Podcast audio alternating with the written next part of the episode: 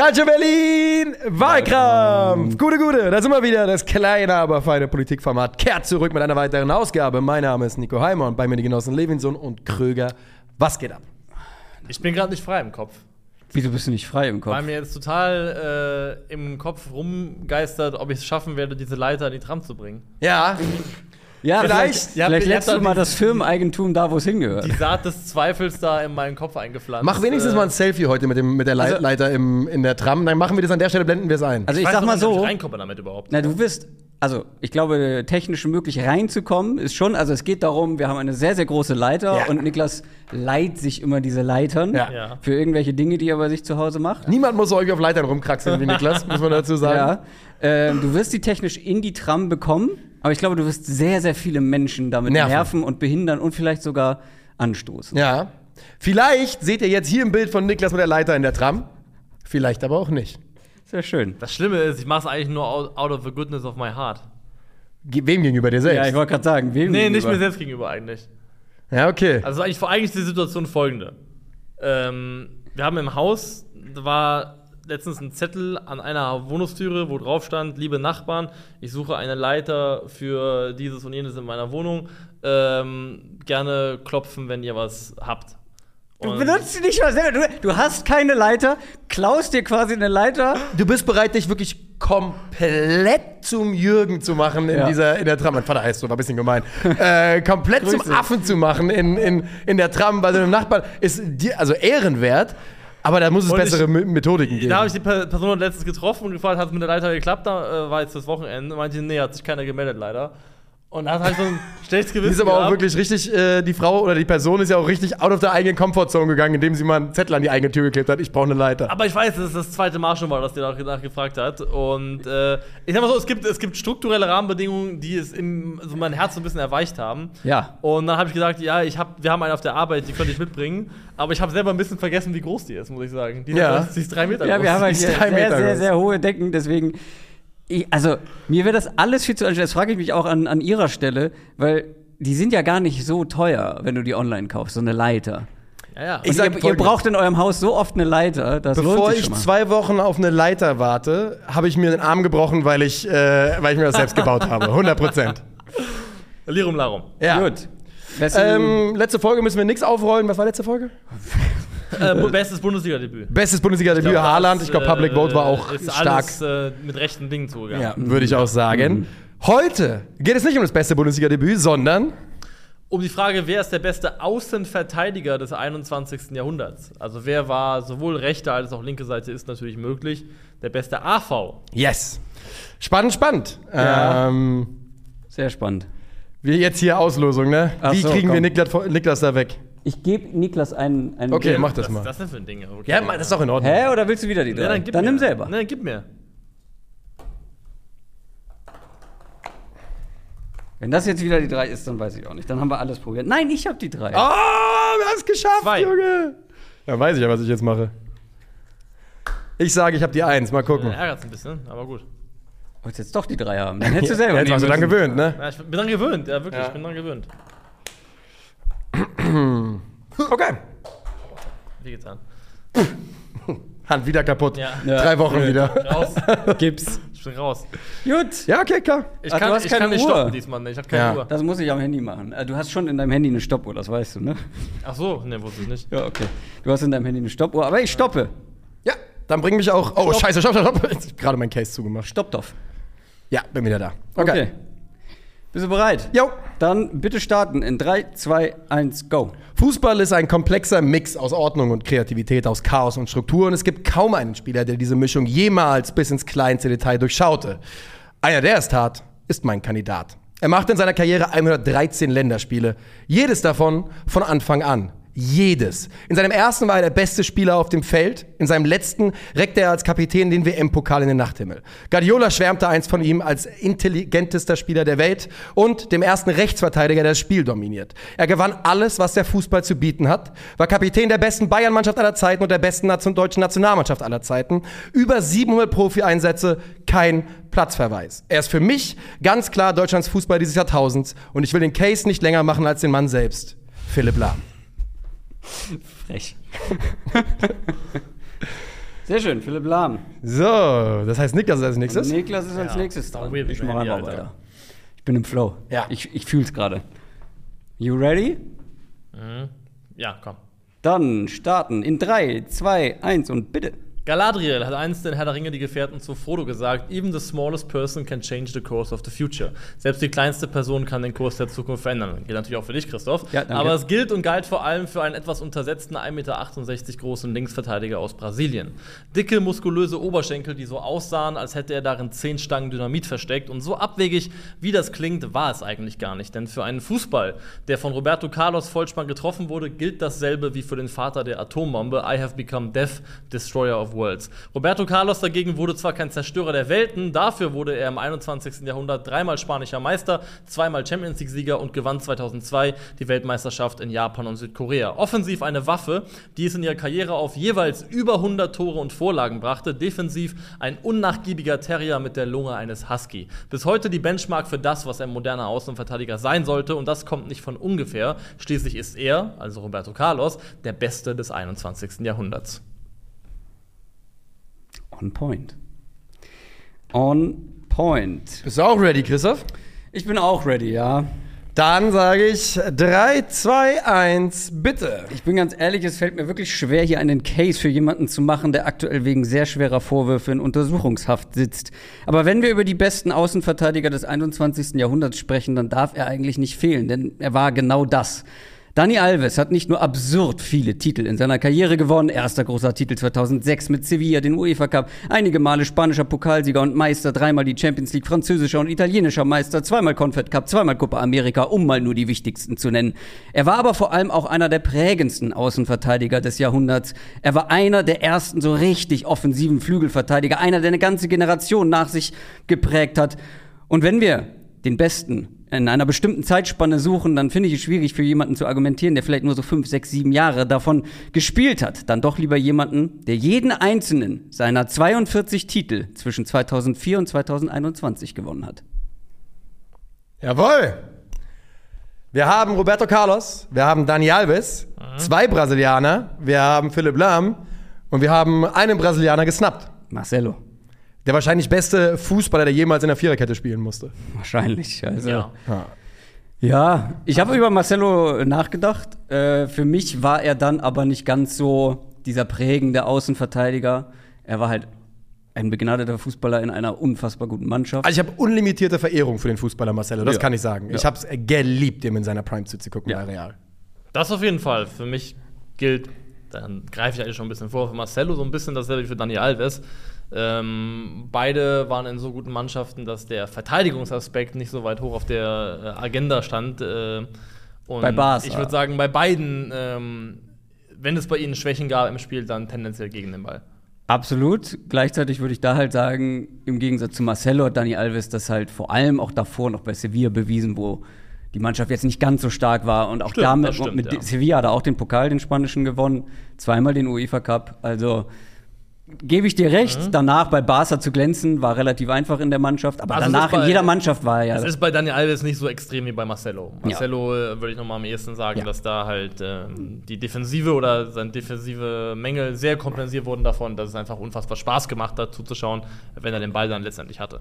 Äh, bei Marcelo nur, weil wir es einmal gehört haben, ne, weil da kann man uns natürlich für ans Bein fassen. Der Mann ist fünffacher Champions League-Sieger, sechsfacher spanischer Meister, viermal Club-Weltmeister, dreimal UEFA, Cup äh, UEFA Super Cup-Sieger. Alles mit Real. Genau, alles mit Real Madrid, alles als Und- Stammspieler, aber äh, ich bin da komplett bei Niklas und würde auch sagen, es gibt bei Marcelo die offensichtlichsten Gründe, die gegen den besten Es gab ja auch bei sprechen. Barcelona einige Leute, die in dieser Mannschaft mitgeschwommen sind über zehn Jahre, keine Ahnung, Sergio Roberto oder was auch immer. Der hat auch eine riesen Titelsammlung, Ja. aber keiner kommt hier und sagt, Sergio Roberto ist der Beste auf seiner Position aller Zeiten. Also Hätte einer von euch über Jordi Alba nachgedacht? Nein. Nein, ich finde, Jordi Alge, Alba und äh, Lionel Messi qualifizieren sich für eine der besten Synergien aller Zeiten. Die Ja. hatten wirklich blindes Verständnis auf dem Platz füreinander, aber dafür nicht. Also wenn wir über Snaps reden, dann Also- ist äh, für mich ein Name, der genannt werden muss, Ashley Cole, der, glaube ich, ein überragender Außenverteidiger war, der aber auf internationaler Bühne zu wenig gewonnen hat, um da den großen Blickpunkt drauf zu haben. Aber er hat äh, teilweise den Flügelspieler Cristiano Ronaldo noch äh, wirklich lahmgelegen können als Chelsea-Verteidiger. Also Ashley Cole habe ich ganz weit oben noch. Es gibt halt mehrere, die, äh, deswegen dachte ich auch, dass nicht nur Roberto Carlos kommt, sondern vielleicht noch ein anderer, der halt wirklich in den 90ern halt auch schon seine Prime hatte, die dann in das 21. Jahrhundert reinging. Keine Ahnung, Zanetti zum Beispiel, vielleicht ein Maldini. Aber dafür ist mir dann zu viel davor passiert, um dann zu sagen, okay, das ist wirklich einer, der das 21. Jahrhundert geprägt hat.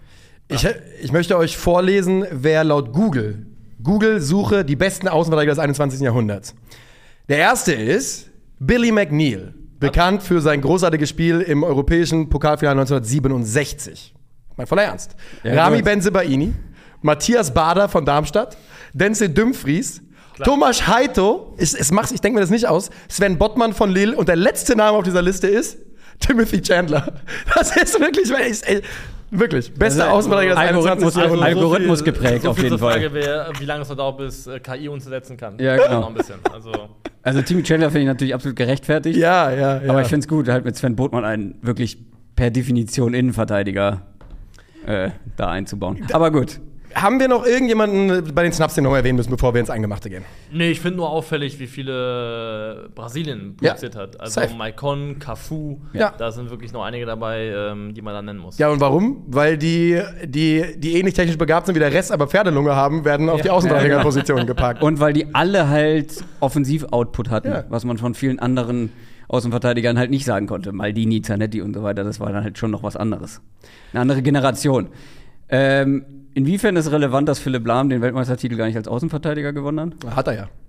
Hat er? Hat er. Ja, ja, Im klar. Finale ja, ne? Ja, er, das Früher, war der Grund, warum früher. sie, warum es funktioniert hat, war, als er, als er aus dem Zentrum zurück als AV Ah, ja, ja, gegangen ist. Denn genau das ist, ich habe darüber nochmal gelesen, die deutsche Mannschaft hat mit Skoda Mustafi auf der Außenverteidigerposition Ja, begonnen. genau. Und äh, plötzlich passierte etwas, was man in der deutschen Nationalmannschaft seit zehn Jahren nicht mehr kannte.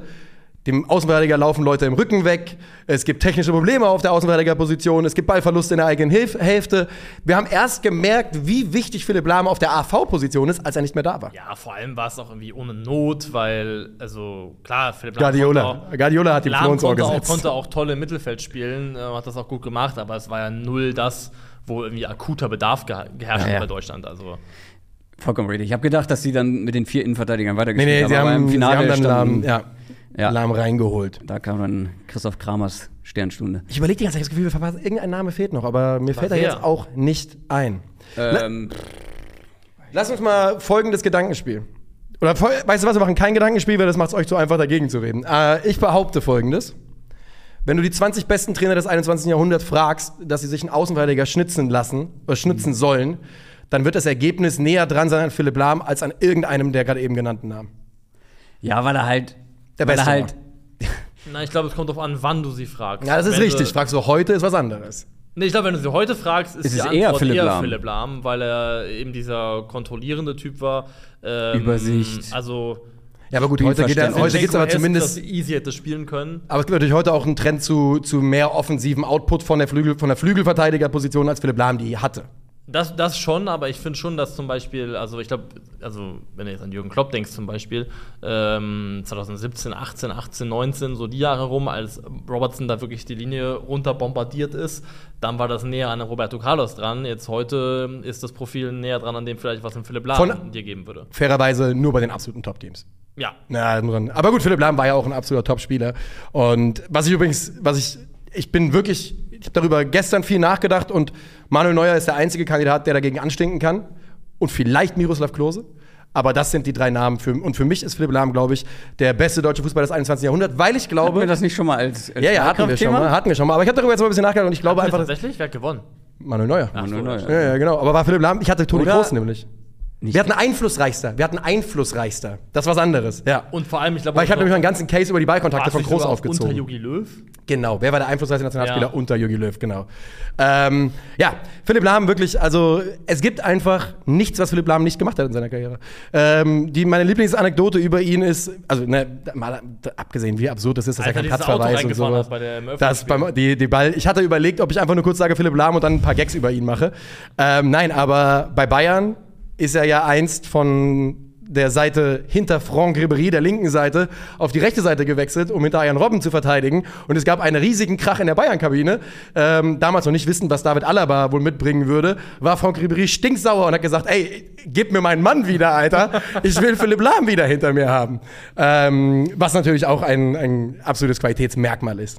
Definitiv. Hier wurde ja eben schon angedeutet, hier nach dem Motto, wann war die Prime und war die mal im 20. Jahrhundert. Ich möchte nur anmerken, Roberto Carlos hat von der Saison 2000, also 00, 01 an noch in La Liga zum Beispiel für Real Madrid äh, 36 Spiele in der Startelf, 31, 37, 32, 33, 35 und dann nochmal 22. Ja. Also er hat ausreichend äh, Sample Size gesammelt im 21. Jahrhundert, ist ja auch dort zweimal Meister geworden, zweimal Champions League-Sieger und Weltmeister. Also es gibt genügend Dinge, die Roberto Carlos jenseits der 2000er Marke erreicht hat. Ja, das, das ist absolut wahr. Champions League auch in diesem Jahrtausend gewonnen.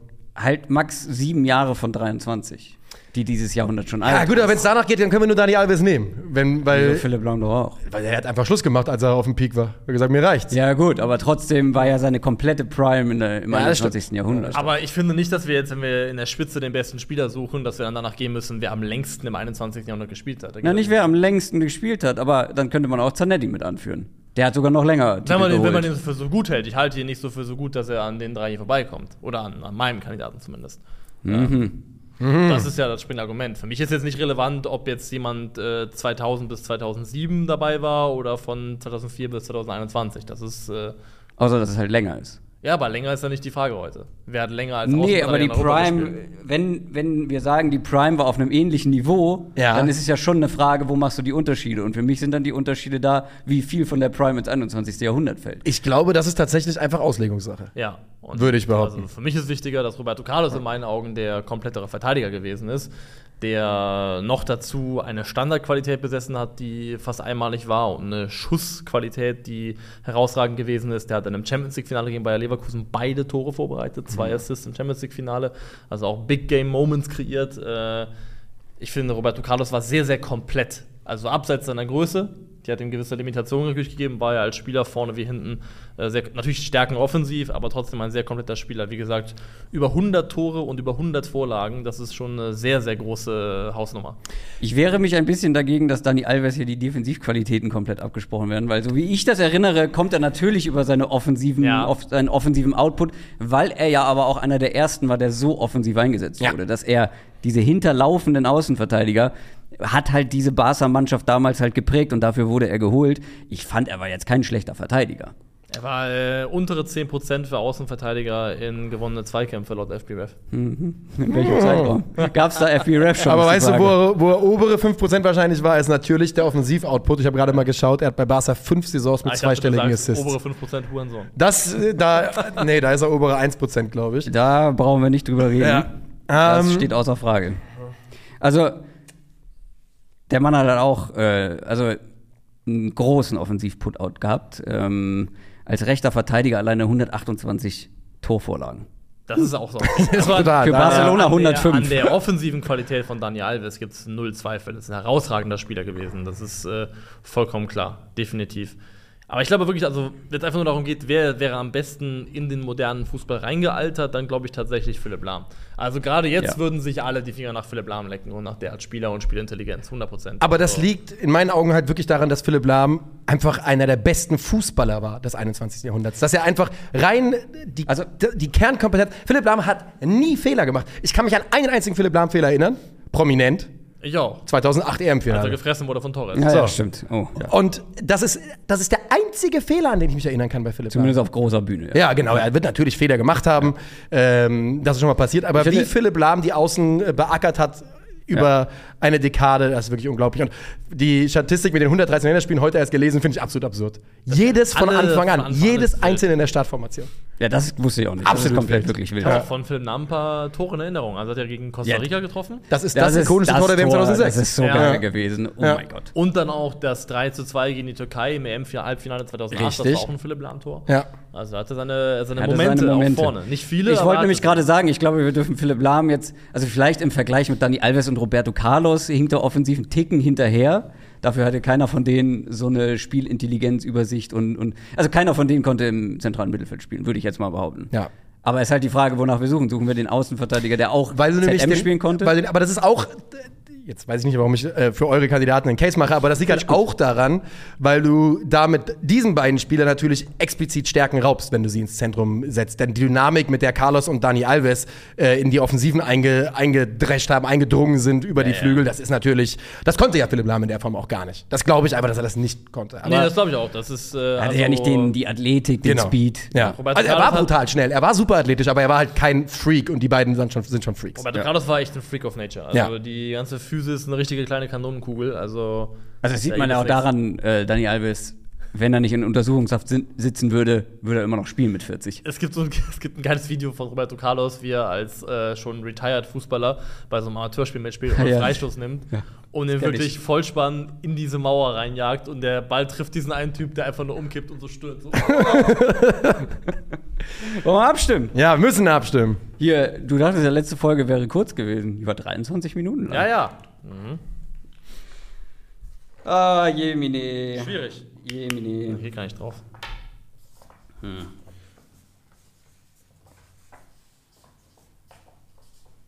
Diesmal bin ich als erstes, wa? Oh ja. Ach so, ja. Ja, ja. Komplett, ich bin, ich bin so daran gewöhnt, dass es fest, Ja. festgesetzt ist. Ja. Ich kenne das Gefühl auch gar nicht mehr. Bin fast ein bisschen aufgeregt jetzt. Übrigens, was man, jetzt ist ja die Abstimmung vorbei, deswegen ist es nur eine Anekdote. Underrated Philipp Lahm, einer der cleversten Politiker im Fußball, die es so gab. Ne? Der hat sich überall durchgesetzt, war plötzlich Kapitän, hat sich überall reingemogelt, keiner weiß wie. Es war schon ruthless, wie er Ballack auch damals Der war Ja. skrupellos mit seiner Durchsetzungsfähigkeit, Gegrätscht hat. seinen eigenen, seinen eigenen Willen durchzusetzen. Das ist wirklich Wahnsinn. Gut. Ähm, schwierige Entscheidung für mich, weil das eine ist einer meiner absoluten Lieblingsspiele auf All Time, muss ich ganz ehrlich sagen. Und ich halte beide für die besten in, äh, Außenverteidiger aller Zeiten. Hier muss halt dann am Ende der kleine, aber feine Unterschied wirken, dass der eine halt wirklich das 21. Jahrhundert in meinen Augen etwas mehr geprägt hat, nämlich Philipp Lahm. Filippo. Ja, die Quantität hier so äh, reinschlägt. Aber okay.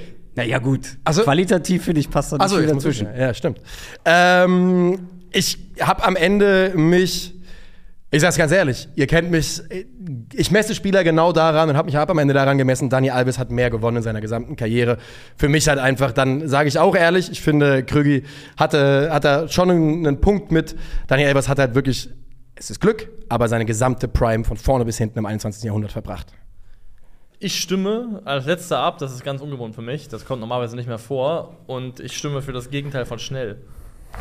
Also für lahm. Ja. Schön. Und das finde ich, das finde ich in Ordnung. Das, da kann ich mit leben, mich arrangieren.